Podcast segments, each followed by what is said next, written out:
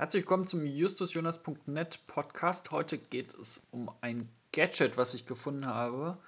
Ähm, es, es, handelt sich um einen taktischen Stift mit LED und es ist ähm, eigentlich immer so ein Gerät, was man nicht braucht, aber ähm, ich finde es trotzdem ziemlich cool.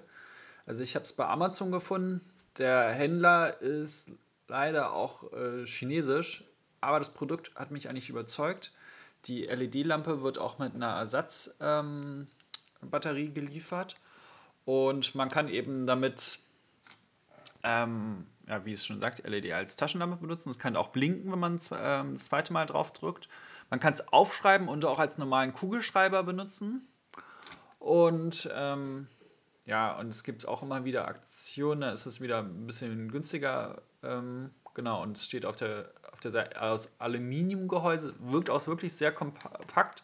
Und die eine Seite ist eben als Fensterbrecher gedacht. Keine Ahnung, ob man das jemals gebraucht, aber vielleicht kann man es auch für irgendwie handwerkliche Sachen noch vielleicht benutzen.